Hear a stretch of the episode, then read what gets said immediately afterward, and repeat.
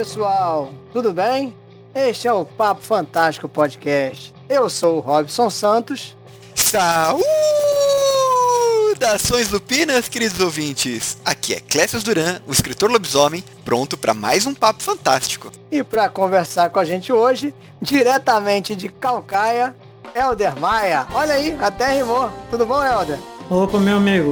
Um prazer falar com os dois amigos e um prazer estar aqui no podcast. Muito agradecido. Beleza pura, cara. A gente que agradece aí a sua ilustre presença.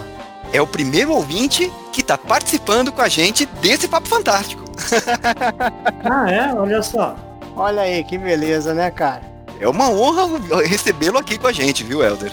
Ah, obrigado. Sim, sempre que eu posso eu ouço o podcast. E eu acho que é um trabalho fantástico que vocês estão fazendo de dar voz a tantos autores que não tem, não conseguem espaço na mídia tradicional, vamos dizer assim, né? E até na alternativa, sendo que muitas vezes o pessoal quer algum trocado para fazer uma resenha do seu material ou para comentar sua obra, né? Eu já eu já batalhei muito atrás de divulgação e eu sei como é difícil isso. É verdade, cara. Aqui a gente tá 100% free. Ô Helder, pra quem ainda não teve contato com o seu trabalho, é, diz pra gente aí, quem que é o Helder Maia na fila do pão? É, o Helder Maia é um cara que desde criança sempre gostou de histórias, de narrativas, né? Começando desde a mais tenra idade com filmes, séries de TV, né? Depois quadrinhos, depois literatura e não parei mais, né? Eu sou um apaixonado por histórias. Helder, o negócio é o seguinte, cara. Os nossos convidados aqui, né? Você já deve saber, né? Então, pra você não vai ser muito uma, uma pergunta surpresa, né? Mas sei lá, vai que você não tem ouvido os, os últimos programas, né? Então a gente vai perguntar aí pra você o seguinte, cara. Quem é o Helder Maia na literatura fantástica? Um monstro, um ser mitológico, um personagem aí? Quem é o Helder Maia na literatura fantástica? Elderman é um cara que quer, que gosta de contar histórias, que ama né, escrever narrativas, se sente muito realizado com isso. E no, em relação ao panorama é, de, literário, é uma gotinha no oceano. Mas espero um dia, quem sabe, né, me tornar mais conhecido, que as pessoas leiam mais minhas obras, que o objetivo de todo autor é ser lido, afinal de contas, né? É, esse é o principal objetivo, né? A gente, além de fama e fortuna, né? a nossa principal alegria é ter a leitura das nossas obras e, como já falamos várias vezes, ter o feedback dos leitores. Isso é super importante também. É a realização, né? Claro que arte, cheio de garotas e tal, não faz mal a ninguém, né? Depois desse podcast aqui, quem sabe, minhas vendas aí vão detonar. Convido vocês aí. Hum. Tomara, hein, cara. Helder, você já está um passo à frente da gente, porque é, para o pessoal que não sabe, né, Calcaia tem uma das, das praias mais famosas do Brasil, que é a praia de Cumbuco, que é um lugar paradisíaco, né? Então você já vive no paraíso, você já está um passo à frente de todos nós. Olha só, eu confesso que eu sou mais chegado a um friozinho do que a um calor, mas sim, é muito bonita aqui a região. Vamos trocar de lugar então, viu? Se eu pudesse, eu troco de lugar com você na hora. É, sei como é. Se bem que o frio de rachar também não dá, né? É, eu tive em Porto Alegre algumas, em duas ocasiões por conta do Fantaspoa. À noite, cara, você tem que usar duas mantas para poder dormir. É sério o negócio. Mas é muito legal a região aí, muito bonito, muito verde. Quem está acostumado com o clima do Nordeste, a região sul é complicada, né? Assim, para baixo de Curitiba ali fica bem uma temperatura bem baixa. Não, verdade. Mas muito bom para ler um livro de suspense, um mistério que se passe na neve, né? É um clima legal.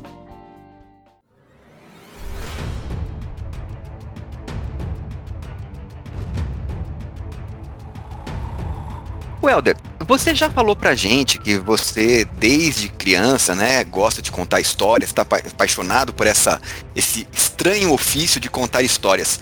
Mas na carreira de escritor, como é que você começou? Você começou escrevendo livros, a gente, eu já vi assim que você tem alguns trabalhos também fora é, da literatura, mas relacionados. Fala um pouquinho disso. Como é que você começou a, a contar as histórias de maneira mais, digamos assim, profissional aqui? Eu iniciei meus escritos quando criança, sei lá, 10 anos talvez, um pouco mais. Escrevi algumas coisas, muito inspirado naquela coleção Vagalume também, né, da editora Ática. Me lembro que tem uma história bem parecida com o que eu lia. Aí eu parei por um bom tempo, né? E voltei. Se eu não me engano, foi mais ou menos 2014 que eu resolvi voltar à atividade de escrita, né? Escrevi o meu romance A Origem do Caçador, né? Foi realmente assim o primeiro trabalho mais maduro, eu diria, né? E um desafio, porque escrever um livro de 40 mil palavras, né?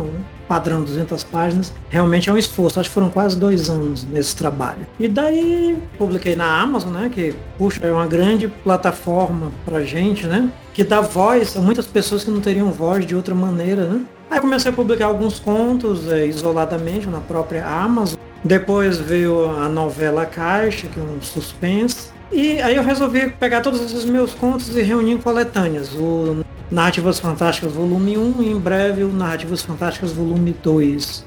Basicamente essa é a minha produção atualmente, né? Deveria ter produzido mais, mas sabe como é trabalho, as obrigações familiares e outras questões, né? Mas pretendo voltar, engatilhar mais alguma coisa aí para frente.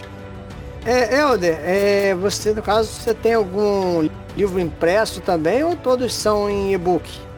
Não, em realidade são todos em e-book sim. Eu até cogitei na. Embora eu seja um apaixonado por livros impressos, né? Eu acho que ler um livro impresso realmente é muito agradável. Embora por é, questões visuais, hoje em dia eu prefiro ler mais no Kindle, né? Que para mim é menos cansativo. Dois comigo. É, três agora, né, cara? é, isso. Mas eu confesso que na época, primeiro livro, ah, eu fui atrás de uns orçamentos, né? Era uma grana relativamente alta. Eu pensei em bancar a produção de, sei lá, acho que o mínimo era 500 exemplares que faziam. Mas eu fiz as contas e depois fui racional. Um autor desconhecido, 500 exemplares em casa aqui, por quanto tempo, né? Não. Vamos na Amazon mesmo, que é mais interessante. E você pode atingir pessoas no Brasil todo e até no mundo, né? É. Então eu achei que foi uma opção interessante para um autor iniciante e mais do que desconhecido, né? É, economizar essa grana e ir direto para o e-book mesmo. Como a gente tem bastante gente que está aspirando a profissão de escritor, a gente tem que deixar bem claro, a Amazon é uma porta de entrada maravilhosa para quem está começando a escrever, para quem quer testar o público leitor, testar a própria receptividade da obra, né? Em vez de você empatar uma grande quantidade de dinheiro para produzir um livro físico, fazer esse primeiro teste, né? Afora isso, a gente tem também a questão de que, além do valor que tem que desembolsar para fazer um livro impresso, você tem uma série de trabalhos outros de contratar profissionais que a autopublicação do e-book dispensa, né? Eu acho que basicamente as únicas coisas que se tornam imprescindíveis é o trabalho de um revisor e o capista. Né? É, assim, a gente dispensa às vezes por falta de grana mesmo, né? Mas uma edição, uma leitura crítica de um profissional, sim, poder, poderia agregar bastante, né? Ao e-book, com certeza. É uma coisa que a gente vê, inclusive, na produção, né? Que vê que às vezes falha, falta uma revisão melhor, falta uma edição de texto melhor, né? Meu caso, as suas capas são você mesmo que fez? Ah, sim, isso. Eu sou um cara que eu gosto meio, eu gosto de, eu confesso, eu gosto de fazer minhas coisas, eu gosto de revisar, eu gosto de editar o texto. Eu sei que isso nem sempre é o ideal, né? Claro que eu tenho meus leitores beta, né? Passa por uma leitura de algumas pessoas de confiança, sempre aberta a dicas e sugestões. Mas sim, sim, eu gosto de realizar essa parte mas também por falta de recursos, né? Claro, você contratar um, um bom revisor, um bom editor, é algo que, infelizmente, no, no presente momento não compensaria financeiramente, né? Em termos de retorno das vendas. Ah, é, aguardar retorno é sempre complicado, né?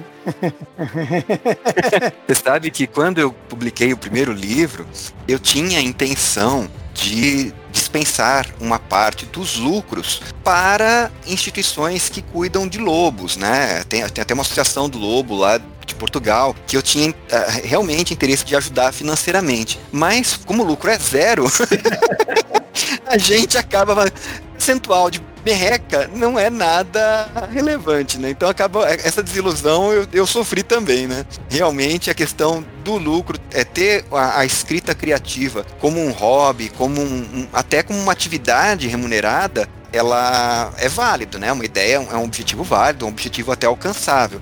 Mas a, a, a rentabilidade, o que se consegue escrevendo, né, ficção, é, é uma coisa para poucos, né? Infelizmente não é uma realidade para todo mundo, não. Se já cobrir a despesa, né? Já é, tá não bom, só né? aqui, né? Os próprios Estados Unidos, que é um grande mercado editorial, são poucos os escritores que realmente conseguem sobreviver da sua escrita, né? Mas isso não é motivo para desistir, e afinal ninguém nunca sabe o que vai fazer sucesso, né? Vai que um placa aí. É a esperança de todo mundo, né? É verdade. Vai que algum livro nosso que iria pro lixo, né? Aí vai, vira aí um sucesso. Sim, o negócio é tentar. Se você não tentar, você nunca vai saber, né? Tem a lenda, né? Que a esposa salvou o manuscrito do Carrie da lixeira, mas aí, se, era, se ele tivesse desistido do livro, né? Que foi o pontapé inicial da carreira dele, né? Pois é, cara. Essa história aí é animadora, né? É, lenda ou não, é, faz sentido.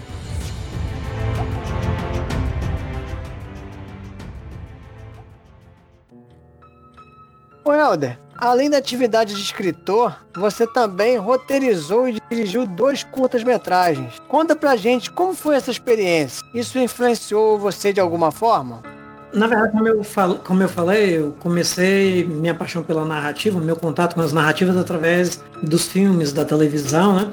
Então eu sempre, eu sempre fui e sou e serei um apaixonado pelo cinema, né? Pela arte audiovisual. Eu confesso que a literatura não é assim a minha primeira opção para contar minhas histórias, né? Embora eu goste muito. Eu gostaria realmente de poder contar essas histórias de forma visual. Mas todos nós sabemos a dificuldade de se trabalhar com a sétima arte, né? especialmente devido aos elevados custos, né? Embora tudo isso melhorou com o avanço da tecnologia, o abarateamento da tecnologia digital, né? Que me proporcionou realizar assim, alguns curtas-metragens. No início, trabalhando sozinho mesmo, eu era o ator, eu era o câmera, mas depois surgiu a oportunidade de juntar uma galera e realizar o curta-metragem A Mensagem com uma pequena equipe, alguns atores. E foi, cara, uma experiência fantástica. Para mim foi uma grande realização pessoal, né?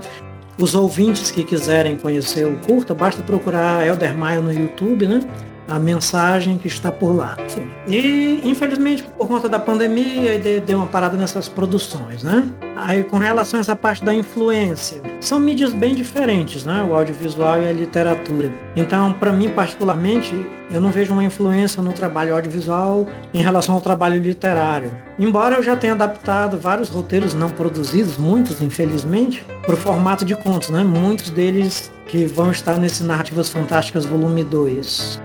Sendo que a grande vantagem da literatura em relação ao audiovisual é que a gente pode se libertar das restrições de orçamento, né? Você pode criar cenas que seriam impossíveis de produzir. Uma perseguição de carro, uma batalha espacial. O céu é o limite, né? É isso que eu acho fantástico na literatura. Você sabe que, coincidentemente, hoje eu estava ouvindo um outro podcast que a pessoa estava falando exatamente isso. Ela trabalha com literatura, mas também escreveu alguns roteiros, né? E ela estava dizendo das diferenças entre você fazer um livro e você fazer um roteiro de cinema ou um roteiro para uma série, né? No livro, a gente é 100% livre para criar, né? Você descreve uma casa pegando fogo, uma explosão, mas para você traduzir isso para o audiovisual, nem sempre você vai ter o orçamento necessário para poder explodir uma casa, né? Botar fogo numa casa, ou coisa que o valha. E uma outra coisa que a gente acaba não prestando tanta atenção, mas que me chamou bastante a atenção nesse podcast, nesse episódio, é também a questão dos sentimentos dos personagens. Aqui a gente acaba recorrendo muito a descrever a, através das palavras como a pessoa se sente, como ela está passando.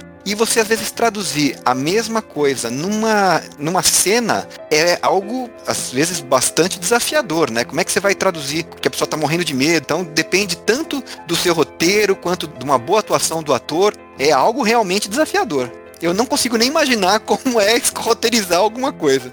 Não, sim, de fato. Nesse, nesse ponto aí, um, você depende realmente de grandes atores, né? Eu até me lembro o ator que fazia o Tony Soprano, da família Soprano, não me lembro o nome dele agora, mas é incrível. O cara, ele conseguia transmitir emoções, você percebia o que ele estava sentindo, mas são muito poucos que, que têm essa habilidade.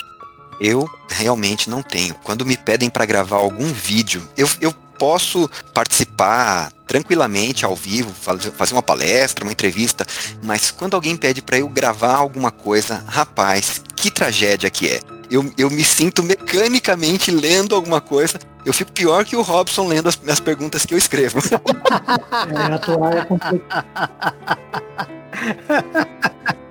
É, cara, é um dom, né? Ator é um dom que o cara tem, né? Robson, eu acho que se eu só colocasse aqueles programas que leem automaticamente das obras, sabe, ia ficar mais, mais tranquilo, assim, ia, ficar, ia passar menos vergonha. Ia ficar mais natural, né? Ia ficar mais natural, exatamente. eu acho que um robô interpretando ali parece que ia ficar mais natural. Não, eu, eu fiz um take para gravar, um, foi um teaser para passar dentro de um, de um programa, né, de um, de um evento que teve, era uma hora e meia. Eu passei duas, é, minto, não é uma hora e meia, é um minuto e meio. Eu passei duas manhãs uhum. gravando e regravando para eu extrair um minuto e meio que eu achei assim aceitável. Não ficou bom, ficou aceitável. Aí depois de editado tudo, a propaganda uhum. saiu, uma, uma propaganda de um minuto e meio, mas cara, que tristeza foi isso. Enfim. Eu, como ator, sou um excelente dançarino.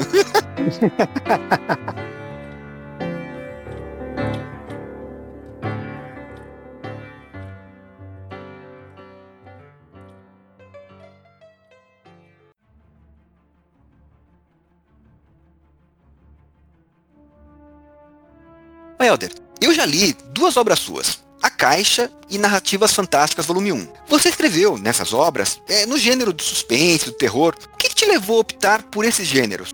É, na realidade, eu gosto de todo tipo de história, né? Dramas históricos, histórias de aventura, de ação, mas para mim o gênero fantástico sempre foi o que teve maior apelo, né? O terror, a ficção científica. Aí eu citei nomes, por exemplo, como John Carpenter, David Cronenberg no cinema, Stephen King e Clive Barker na literatura. É o que mais me atrai. E, então, sendo como o gênero que mais me atrai, eu creio que seja natural que eu queira reproduzir também. Eu queria criar minhas próprias narrativas nesses gêneros, né?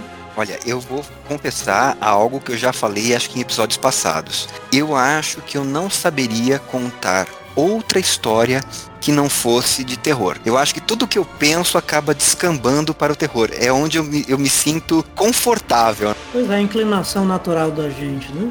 Não, é porque por mais que você seja leitor, né, de, de vários gêneros, né, e, ou até na questão do, dos filmes mesmo, né, às vezes o cara curte um, um faroeste, né, até, de repente até um, um filme de romance, né? Desde que tenha uma história boa e tal. Mas enfim, né? Na hora de escrever, eu acho que você vai acabar tendo uma, fazendo uma opção natural por algum gênero, né? Acredito que funciona assim com todo mundo.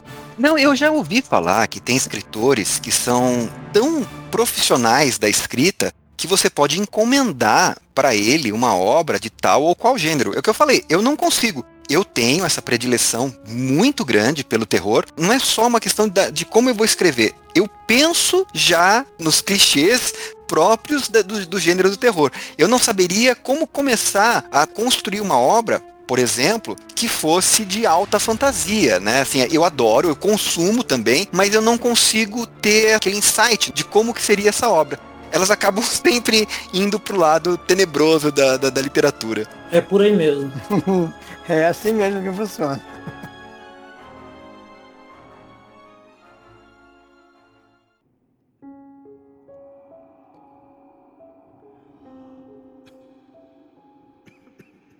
O Helder, no livro Nativas Fantásticas, volume 1, essa coletânea de terror que eu acabei lendo, né, sua, você aborda o tema da sexualidade de uma forma que me lembrou muito aqueles filmes de terror dos anos 80, né? aqueles slashers, aquela coisa assim. Antes de publicar, você recorreu a alguma leitura crítica, alguma leitura sensível? Como é que você fez ali para fazer a dosagem da violência, da sexualidade? Como é que foi isso? Não, não, não busquei. Confesso que na, na, época eu nem sabia que existia esse negócio de leitura sensível.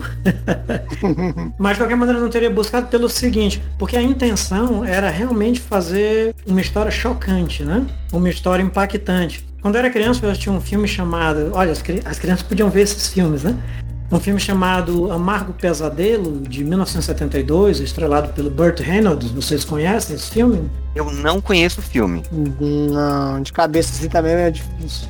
Mas eu recomendo. Não, são uns amigos que resolvem fazer um passeio pelo interior do país. Acredito que seja os Estados Unidos, eu não me lembro bem, né? Só que lá eles estão no interiorzão, eles se veem à mercê dos habitantes locais, né? que digamos assim, para dizer o mínimo, não são as pessoas mais amigáveis, né? Então é um filme assim muito chocante, muito violento, né? E além é, de querer reproduzir o tom desse filme, eu me inspirei também no chamado cinema extremo francês. Vocês já devem ter visto alguns filmes como Alta Tensão, A Invasora, Mártires e A Fronteira que são todos filmes muito extremos, né, muito chocantes. Então eu queria fazer algo nesse estilo e acredito que tenha feito. Realmente não é uma história para todo mundo, né? Tanto que na descrição do livro na Amazon eu coloco, coloco essa observação lá em relação a esse conto, né? E, embora todas as minhas publicações está sempre escrito lá, não recomendado para menores de 18 anos, né? Então as pessoas estão avisadas. Mas sim, a, a, intenção era essa. Não é um tipo de literatura que eu seja inclinado, ah, eu só vou escrever coisas nesse estilo chocante e tal. Era algo que eu quis fazer naquele momento, né? E por isso eu acho que a gente não deve se reprimir, vamos dizer assim. Eu acho que essa questão da gente ser criado, né? Eu também fui uma criança nos anos 70, anos 80, a gente via tudo. E eu vou te falar, agora que você mencionou isso, talvez daí venham a minha própria predileção ao terror, porque os filmes de terror que eu assisti quando eu ainda não tinha idade suficiente para tanto, quando eu ainda era muito jovem, me marcaram de maneira muito profunda. São os livros, são os livros não, são os filmes de que eu tenho recordações mais vívidas. Eu não me recordo qual era a minha idade, mas eu assisti aquele o Pet Cemetery, né, a primeira versão do Pet Cemetery, e até hoje eu lembro da cena, né, da, da assim, bem inicial do, do atropelamento do filho do, do, protagonista ali e tal. Cara, foi algo assim que me chocou de uma maneira que causou danos irreversíveis na minha psique. Pô, eu lembro, eu lembro que um filme que me deixou muito, assim, pensativo na época foi A Mosca. Vocês lembram? E da década de 80, né? O cachorro entrando na máquina, né, cara? Ali, aí, cara, eu lembro que aquilo ali eu fiquei sem dormir umas três noites, só pensando no cachorro. Robson, eu assisti A Mosca anterior a isso. É porque a, a Mosca, essa, com Jeff Goldblum, ele é uma refilmagem de um filme que acho que chama a Mosca da Cabeça Branca. Eu não lembro qual era a tradução, mas ainda era em preto e branco. E eu assisti, sim, esse filme em preto e branco. E, cara, a cena final também me deixou pasmo, assim, eu era muito pequeno. é um negócio realmente chocante. Assim, um terror puro, né? Ele é misturado com ficção científica, né? E tal, né? Eu acho que o Primeira Mosca não, não era nem tanto ficção científica. Eu acho que ele era mais de suspense e terror mesmo, sabe? Era mais puxado pro, pro gore ali. É traumatizante, cara. Sério, eu vejo assim, eu não, somos todas pessoas normais aqui, né? eu acho que sim. Fale por você. Eu, eu, não me considero tanto assim, mas eu vou, vou aceitar a sua opinião como um elogio.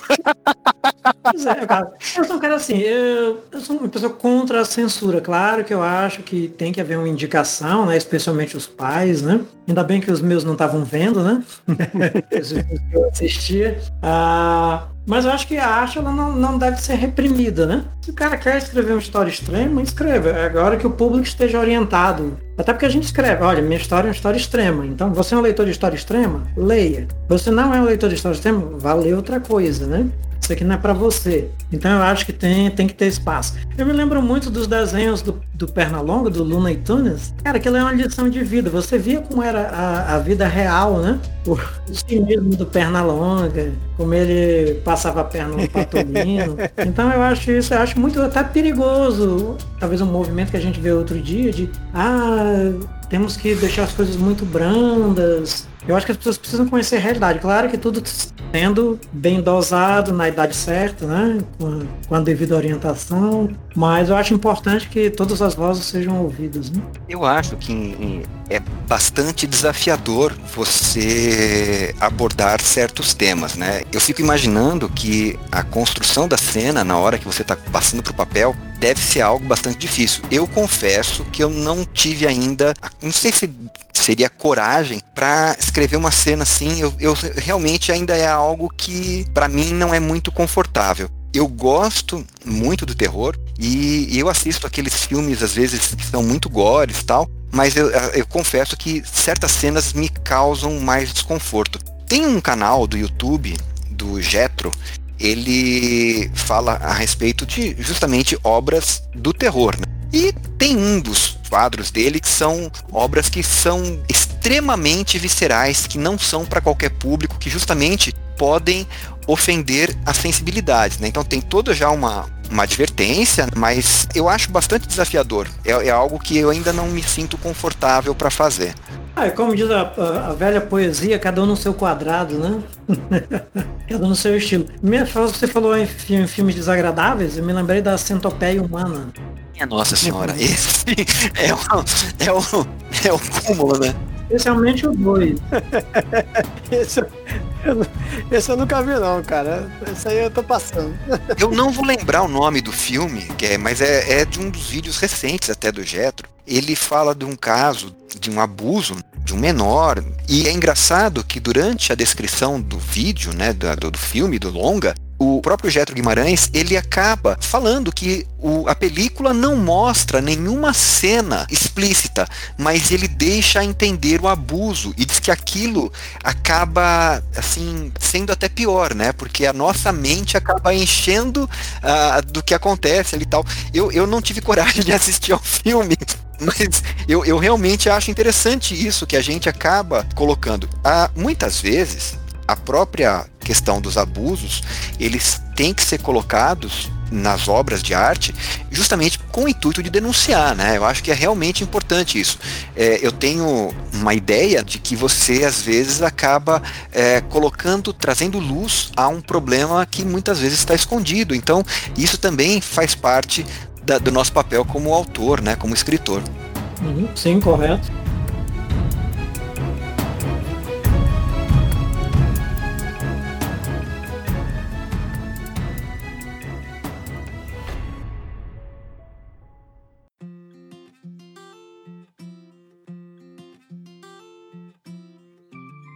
Ô Helder, eu vi ali na, na, Amazon, né, dando uma sapiada ali nos, nas suas obras, eu vi que você tem um livro, Conselhos de um Serial Killer, que você traduziu para o inglês, Advice from a Serial Killer. Como é que foi o processo para verter uma obra de uma língua para outra? Como tem sido a receptividade da sua obra no exterior?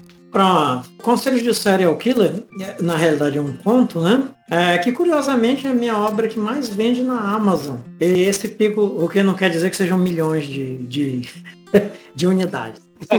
A gente entende. E curiosamente que o sucesso dela começou no início da pandemia. O conselho de um serial killer. Eu fico aqui pensando.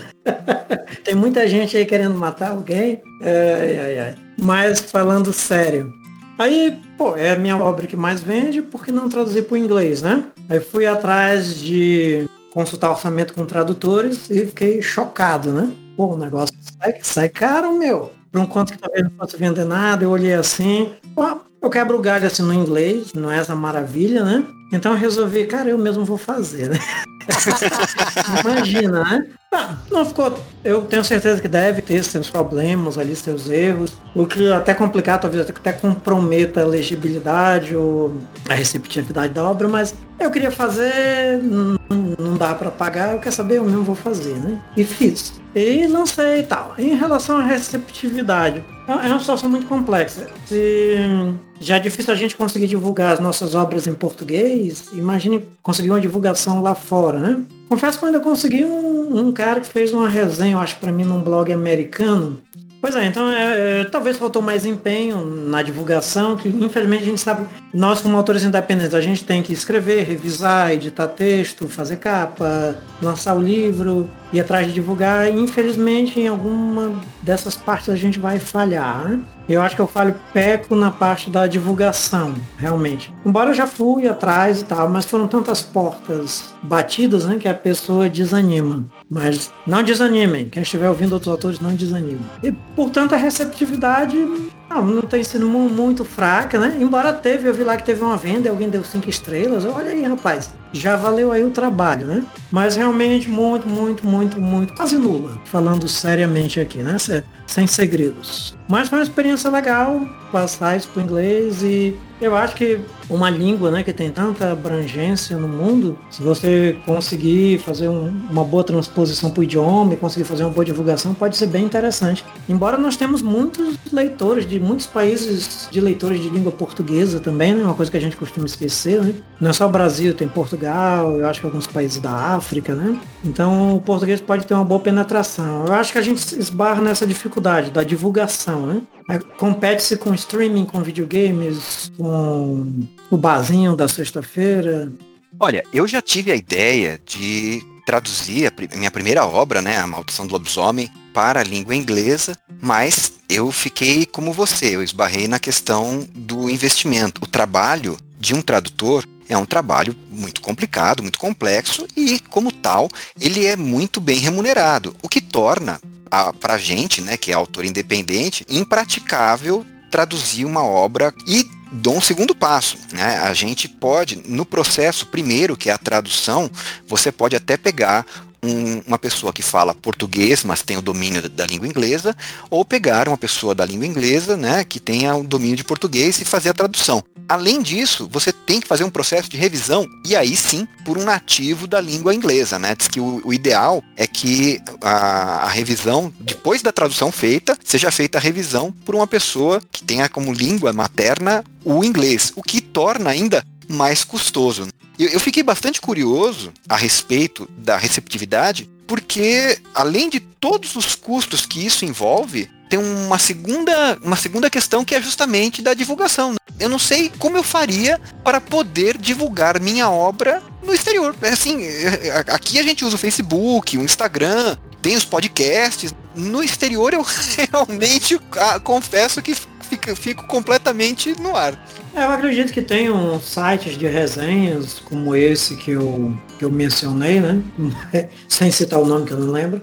Mas é legal, pessoas dispostas né, a resenhar contos de autores desconhecidos, eu achei isso muito legal. A proposta deles, né? Mas, mas, é, mas é um desafio. Divulgação é um desafio grande pra gente, né? Você sabe que, como curiosidade, quando eu fiz um sorteio da Maldição do Lobisomem, apareceu uma gringa, uma americana, Kathleen, e ela justamente quis se inscrever para participar. Mas eu, eu, eu, fiquei tão curioso que eu entrei em contato com ela, né? E perguntei, mas você lê em português? Ela, não, não leio, mas eu tô aprendendo, quero tentar. E, e, e se inscreveu para ganhar um livro, um, um sorteio, né?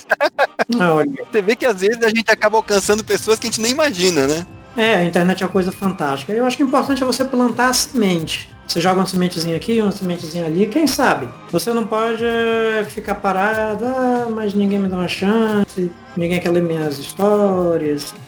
Escreva, nem que a princípio seja só para o seu prazer pessoal, né? Ninguém nunca sabe o que vai acontecer. Esse foi um momento motivacional.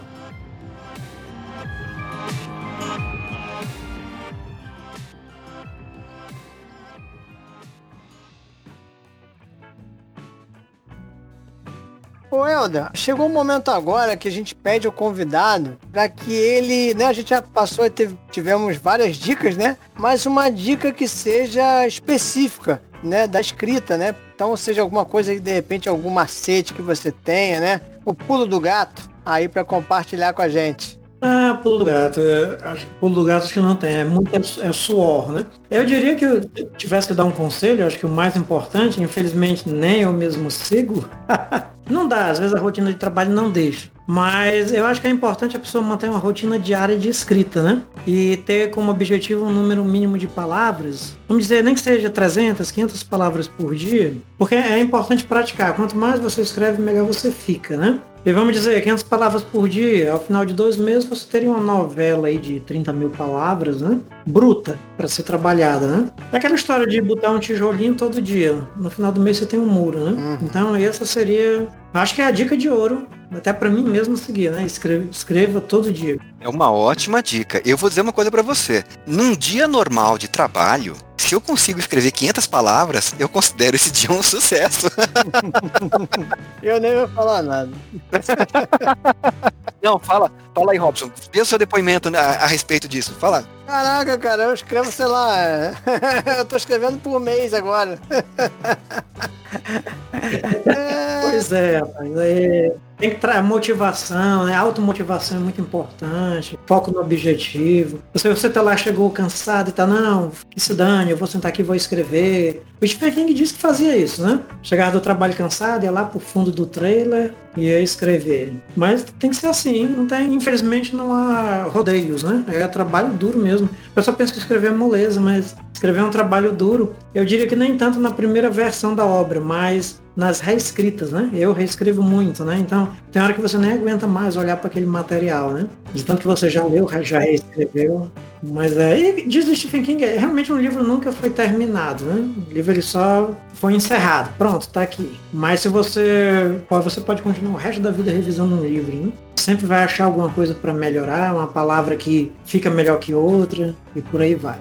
A gente fala que o livro não está perfeito, ele está bom o suficiente. Quando você considera que ele está bom o suficiente, você entrega para o público leitor, né? É, é, a gente busca a perfeição, mas se satisfaz com o bom o suficiente. Isso, até porque a perfeição de fato não existe e você nunca vai agradar todo mundo, né? Tem os que vão achar porcaria, tem os que vão gostar. Com certeza. E você, Robson? Qual que é a sua dica de escrita deste episódio? Então, eu tava, assim, vocês falando aí, né? Eu tava lembrando aí de um texto que eu tô trabalhando já há anos.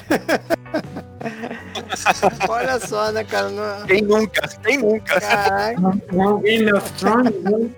Cara, e nem é um nem é um romance, né, cara? É um conto já que eu tô trabalhando há um tempão com ele, né? E, e agora eu, eu, passei ele por uma, uma leitura crítica, né? E, e o leitor crítico também já assim já colocou diversos, né, é, diversas coisas a serem melhoradas, né? E, e, uma dessas coisas que eu achei interessante é, é que ele me falou para eu optar no meu texto, que meu texto pediria, um, um narrador restrito. É, narrador em terceira pessoa restrito. Eu achei muito legal, porque eu nem tinha muita intimidade com, com esse termo, né? E achei muito interessante, que é como se fosse um narrador, né? Em primeira pessoa, mas né, é, em terceira. Não onisciente, né? Isso, sendo que ele ali ele só passa, o narrador ele só passa as impressões daquele personagem que está em foco naquela cena. Então fica bem legal, porque tem uma pegada ali bem, bem pessoal, bem subjetiva, né? Os efeitos mais ou menos que causariam o narrador de primeira pessoa eu estou tentando usar, né? Porque eu achei muito, muito boa essa dica que me deu o meu leitor crítico e eu estou repassando para vocês. Dizem que o Martin usa isso na Crônica de Gelo e Fogo, né? Que ele tem um personagem ali que fica focado ali, né? Mas esse personagem ele não conhece, por exemplo, os pensamentos de outro, né? Então eu, eu achei esse foco narrativo, esse tipo de narração muito legal e eu estou tentando é, seguir esse padrão do começo até o final do conto, né? Eu já tive a honra de ter contato com essa obra que você está falando. Eu tô curioso para saber como vai ficar. Já, já ficou legal, imagina agora com, com, essa, com essa dica, hein? Vai ficar muito legal. Pois é, né, cara? Vamos ver. é terror? É, terror, cara. Ah, legal. Depois manda pra gente ver aí. Beleza, beleza. Já tô preparando para ir pra Amazon. Mas vamos, vamos chegar lá, vamos aos poucos, né? E aí, Clécio, você, qual é a sua dica de hoje? Nosso aí, nosso chato da língua portuguesa. Olha, hoje eu vou trapacear um pouquinho, né? Porque eu não vou dar uma dica de escrita propriamente dita. Ela também pode ser uma dica de escrita. Mas eu vou fazer aqui. A gente falou muito sobre a questão da divulgação das obras. E eu tenho recebido é, muitas mensagens pelo Messenger, no Direct, às vezes até pelo Scooby, de autores que estão tentando fazer um contato com o público leitor e vender as suas obras, mas fazem isso de uma maneira um tanto quanto desajeitada. Podem acabar até afastando. Comigo não tem funcionado essa tática de, de, venda direta, né? A pessoa vindo do nada. Então, minha dica de escrita é um curso do professor Alexandre Meirelles chamado Como Criar Histórias que Vendem. Ele não só faz uma análise da própria construção das narrativas, inclusive essa questão do narrador onisciente ou narrador limitado, ele faz assim, tem todas as, as questões de foco narrativo, tem ali, mas ele também dá um enfoque muito interessante a respeito de como você fazer a sua obra chegar ao público leitor, de como divulgar, quais são os métodos mais eficientes, de como fazer com que a divulgação das suas obras seja mais eficiente, seja mais assertiva. E eu gostei muito do curso e vou recomendar para vocês como criar histórias que vendem. Infelizmente, o curso estava com um desconto maravilhoso, mas acabou acho que ontem. Né? Do dia da gravação acabou ontem. Mas ainda assim, mesmo sem aquele desconto que estava, ainda vale a pena. A gente que está aí nessa batalha e não quer, né? Óbvio, não é objetivo de ninguém espantar, assustar o leitor, pelo contrário, é conquistá-lo. Fica aqui a minha dica desse episódio. Muito legal a dica. Opa, beleza. Muito boa dica, cara. Inclusive porque, assim, tem, tem pessoas, né, cara, que, assim, né, nessa afobação, né, de querer divulgar o seu trabalho, aí realmente fica mandando, pô, você, tem gente, cara, que adiciona você, por exemplo, no Facebook, né, você até adiciona o cara, pra você ver lá que você tem uma certa afinidade com ele, né, pessoas em comum, aí pra você mal adiciona, o cara te manda uma mensagem do Message, né, cara, já aquela mensagem direta já com link da Amazon, Aí eu acho um tanto quanto, né, chato, né, esse tipo de, de propaganda, né, de publicidade. Sem preliminares, né? Vai direto ao ponto. Sim, e às vezes, o próprio jeito que a pessoa trata, né? Eu peguei outro, outro dia, recebi uma mensagem que a pessoa fazia, tecia todas as dificuldades que ela tinha como autor iniciante e tal. Eu não vejo uma má fé dos autores, é uma questão da ignorância associada à inexperiência. Então eu acho, não sei se isso pode ter alguma, tá tendo algum retorno para esse autor, mas óbvio, de um modo geral, a gente sabe que não é o melhor jeito, né, de fazer a divulgação das obras. Mas enfim, fica aí a dica, espero que todos acabem tanto quanto possível, né? Eu, eu lembrei agora, cara, daquele, aqui no Rio tinha muito, né, um tempo atrás, né? O cara que entrava no ônibus e falava assim, olha, eu podia estar tá matando, eu podia estar tá roubando, né? Mas... Exatamente isso, né? Mas eu tô aqui, cara. Eu estou aqui vendendo meu livro. Eu tô aqui divulgando na humildade, né, o meu livro, eu sou um autor iniciante. Compra, por favor. Compra pra me ajudar. Se eu fosse fazer esse pitch, eu já, seria, já faria melhor. Eu diria, eu poderia estar tá matando, eu poderia estar tá roubando. Eu escrevo sobre isso, sobre matar. então compre meu livro. Poxa, aí já, pô, mas aí já seria uma saída criativa, pô. Aí você não matou aí a, a piada, pô.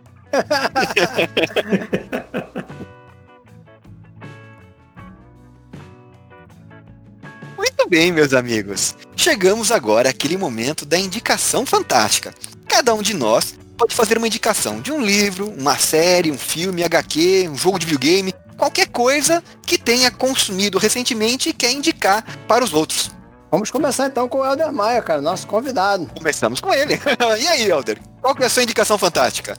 A minha indicação não é tão recente assim, é um filme de 2019, produzido pela Netflix, chamado Fratura. Vocês já devem ter até visto. É um suspense psicológico que eu achei muito interessante, que conta a história de um pai que leva sua filha ao hospital após esta sofrer um acidente, né? A mãe e a criança entram no hospital para fazer uns exames, o pai fica lá fora. Aí incomodado com a demora, ele vai na recepção saber cadê minha mulher, cadê minha filha? E a partir daí os funcionários do hospital dizem que não, que elas nunca estiveram lá. E esse cara começa a entrar em paranoia, o que, é que vocês estão fazendo com minha família, né? E eu achei muito legal, um filme cheio de reviravoltas, com um final muito impactante, né? É um tipo de história que se eu tivesse escrito, eu teria muito orgulho, né? É, é a minha cara, vamos dizer assim. Vocês já viram ou não?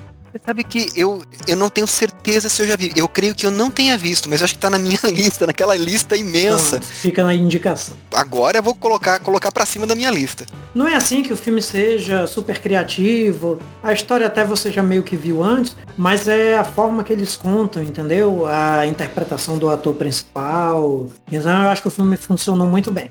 Isso aí, muito bom, cara. Muito boa dica aí do nosso amigo Helder.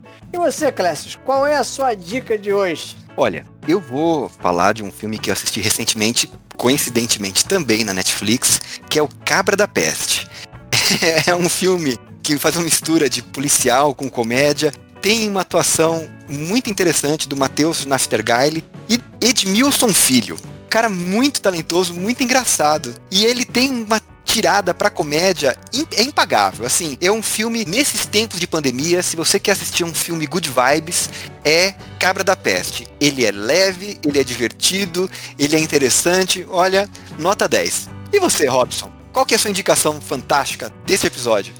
Então, cara, eu vou indicar um livro também que eu li, li agora, terminei essa semana, né? Que é um livro da. Ela até já passou por aqui, a Cláudia Lemes. É um livro chamado Inferno no Ártico. E esse livro é um thriller, né? Como né, policial, né? Como já é, é bem o estilo da, da Cláudia Lemes. Né? Se eu não me engano, é o livro anterior a esse que ela tá, que ela tá trabalhando agora, né? Que é o a segunda morte da, da Suelen Rocha, né? Que a gente também teve o prazer de ler. Mas enfim, né? É, esse livro é bem legal porque ele se passa numa cidade do Alasca chamada Barrow. É, é uma detetive, né? A Bárbara Castelo. E ela é filha de, de uma brasileira com um policial americano. E ela tá nessa cidade lá pra desvendar, né, um, um crime lá de um serial killer que tá, que tá fazendo lá um, tipo uns rituais, né, satânicos e às vezes parece até que tem uma pegada sobrenatural, né, mas aí não vou entrar em detalhes para não, não dar spoiler, mas é um, um livro, uma leitura bem envolvente, cara. E interessante dessa cidade é que ela ela tá sempre ela tá sempre noite, né? Ela ela foi até palco daquele filme 30 dias de noite, não sei se já viram. É, oh, lógico. claro. Né? Então, que se eu não me engano é até baseado num quadrinho, né? Num quadrinho, exatamente. Então, aí essa história dela se passa nessa cidade. Só que aí é mais, né, voltada aí pra literatura policial, né, de, de investigação. Mas é bem legal, cara. Eu gostei muito aí da... Eu achei melhor do que o... A Segunda Morte de Suelen Rocha. Pena que tá até esgotado esse livro. Agora só, só é o impresso, né? Você só encontra no, em e-book. Né? E é até tá um livro bem... Um preço bem camarada. É, acho que se não me engano é R$6,90. Olha aí, depois a Cláudia, né, passa aí no caixa para poder pagar a nossa publicidade totalmente gratuita. então, ah, nosso livro vai estar na minha lista, mas ele é tão visceral quanto Eu Vejo Kate, porque vocês estavam falando em livros chocantes, o Eu Vejo Kate é um livro bem visceral da Cláudia, né? Que eu gostei. Então, cara, eu não li esse aí, cara, o Eu Vejo Kate né? Mas acredito que deva, deva ser na mesma linha aí. Ah, tá bom, vou botar, tá na minha lista de leitura, sim. Temos, temos muita gente boa, muita gente boa escrevendo de forma independente e, e não tão independente, já que ela publica algumas coisas por editoras também, né? Mas tem muita gente boa para ser descoberta aí pelo público, né?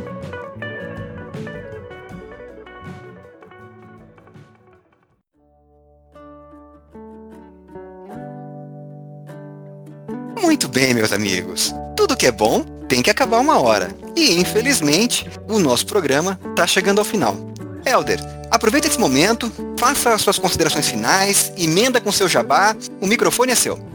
É, antes de mais nada, mais uma vez agradecer aqui a oportunidade, o espaço, né, de estar falando sobre minha pessoa e sobre minhas obras, né. As pessoas que tiverem interesse podem procurar por Elder Maia no Facebook, no Instagram. Minhas obras estão disponíveis na Amazon, né. Basta colocar lá a loja Kindle, Elder Maia, Elder com H. Vocês verão as obras lá. Se tiverem interesse, comprem, leiam, espero que gostem, né? E esse é o objetivo, escrever histórias que as pessoas apreciem. E é isso aí, muito obrigado, Clécio, muito obrigado, Robson. E tudo de bom, sucesso aí com o podcast. Que venham muito mais episódios, muito mais autores. Obrigado, Helder. E você, Robson? Faz aí as suas considerações finais e aquele jabá de sempre. Eu gostaria de agradecer, né, mais uma vez aí também a presença aí do Elder Maia e dizer que tenho aí é, dois trabalhos mais recentes, que é o Planeta Fantástico 2, foi lançado pela editora Metamorfose, pode ser encontrado também facilmente aí pela, na, na Amazon, né? E também pela própria editora Metamorfose. E uh, também tem um conto que foi lançado agora, né? Acho que se não me engano em março, que é o Portas Abertas, e ele aparece na revista de Literatura Fantástica, volume 2, que é uma criação né, do escritor Jean Gabriel Alamo. É um projeto né, que tem aí como objetivo né, ter algo bem acessível, tanto que traz ali, sei lá, mais de 30 contos pelo preço de, de dois reais e é algo inspirado nas revistas Pulp, que eram revistas que tinham esse objetivo, né? Oferecer entretenimento barato para a galera. É isso eu li esse, eu vou referendar, porque eu li toda essa obra. Né? Tem contos, eu acho que até, Robson, talvez não sejam nem contos.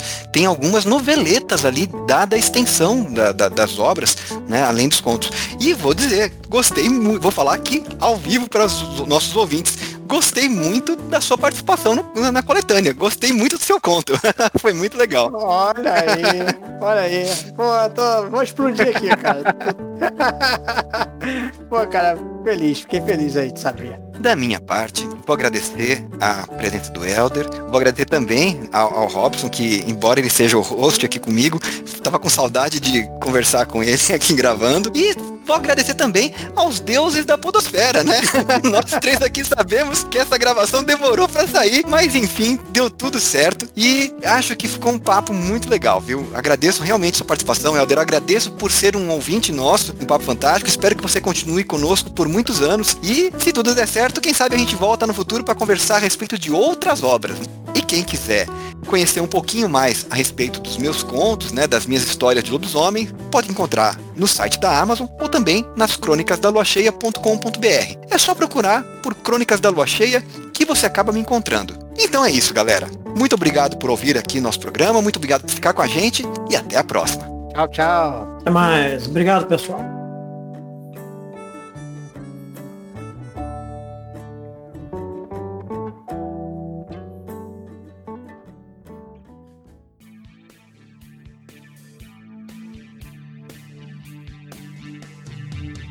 Fala galera! Começa agora mais uma sessão de recados, e-mails e mensagens e o que tiver do Papo Fantástico Podcast. Beleza, Clécius?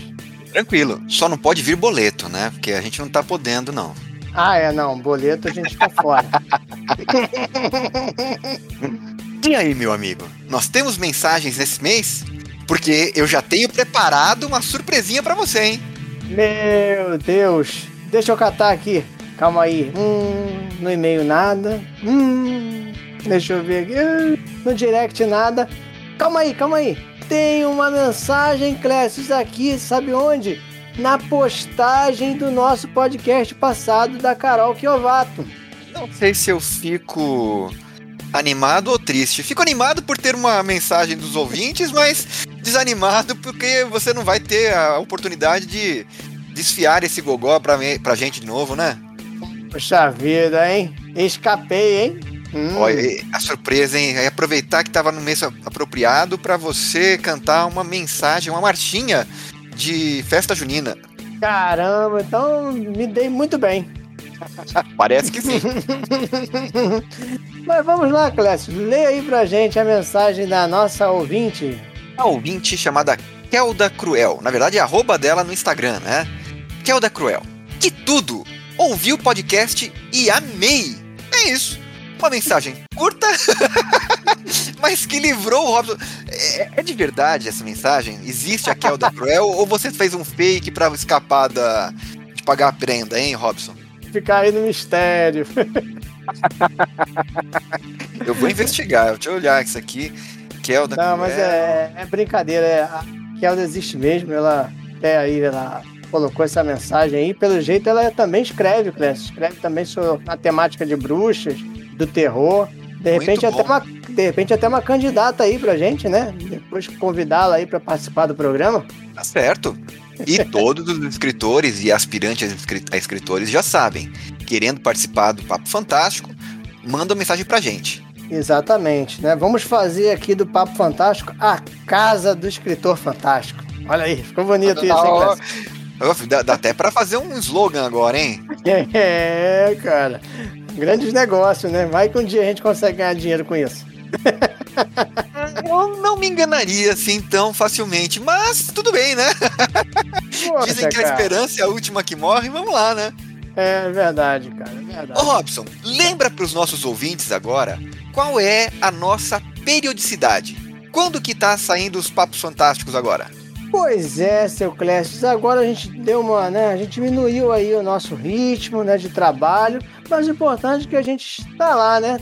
De mês em mês, fazendo aí o nosso programa. Então, uma vez por mês, o Papo Fantástico está no ar aí. Nos complementando, já que o Robson deixou no ar um pouco vago, né? Na primeira segunda-feira de todo mês. é verdade, é verdade. Uma vez por mês, toda segunda-feira, primeira segunda-feira, né? Mas acho que pode haver algum imprevisto, né? Por parte aí da, da edição, em especial o cara que faz a trilha. E aí a gente não precisa dizer quem é. Tá certo. Já que você não lembra direito da nossa periodicidade, você lembra dos nossos contatos, Robson?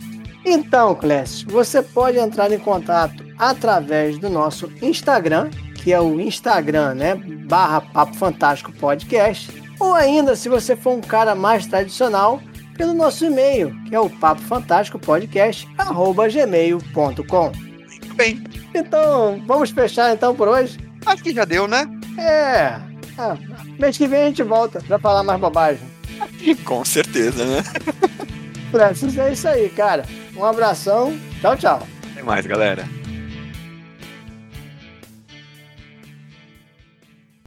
Why so serious? Let's put a smile on that face. Agora dá processo. É verdade. Beleza, calma aí que eu me perdi aqui. Sempre que eu passo a pauta, o Robson, ele lê de, uma, de um jeito. Você tem que separar as perguntas e escrever do seu jeito. Fica muito engraçado, Robson, mas tudo bem. Pode responder, Helder. Essa, essa vai pro erro de gravação. Cara, ok. Desculpa a interrupção. Ah, esqueci até o nome do curto, olha aí como é que pode. Esse aqui, esse aqui tu corta, hein? É emoção, é emoção. Ó, eu, eu corto, mas vai pros erros de gravação. Helder, é, você escreveu sempre. É, deixa, eu re, ah, deixa eu refazer aqui. Com. Esqueci o nome do ator também. É, a gente tá aqui todo um bando de. Jeff Goldblum. Isso, com Jeff Goldblum. Robson, você está entre nós? Oi. Sim, sim. Tranquilo. Tô meditando. Tô meditando sobre o que você falou. Beleza. Ah, não, faz isso aí, cara, que o meu inglês é péssimo. Vou falar merda aí. tá, beleza, peraí. É... É, perdi o fio da meada aqui, mas tudo bem.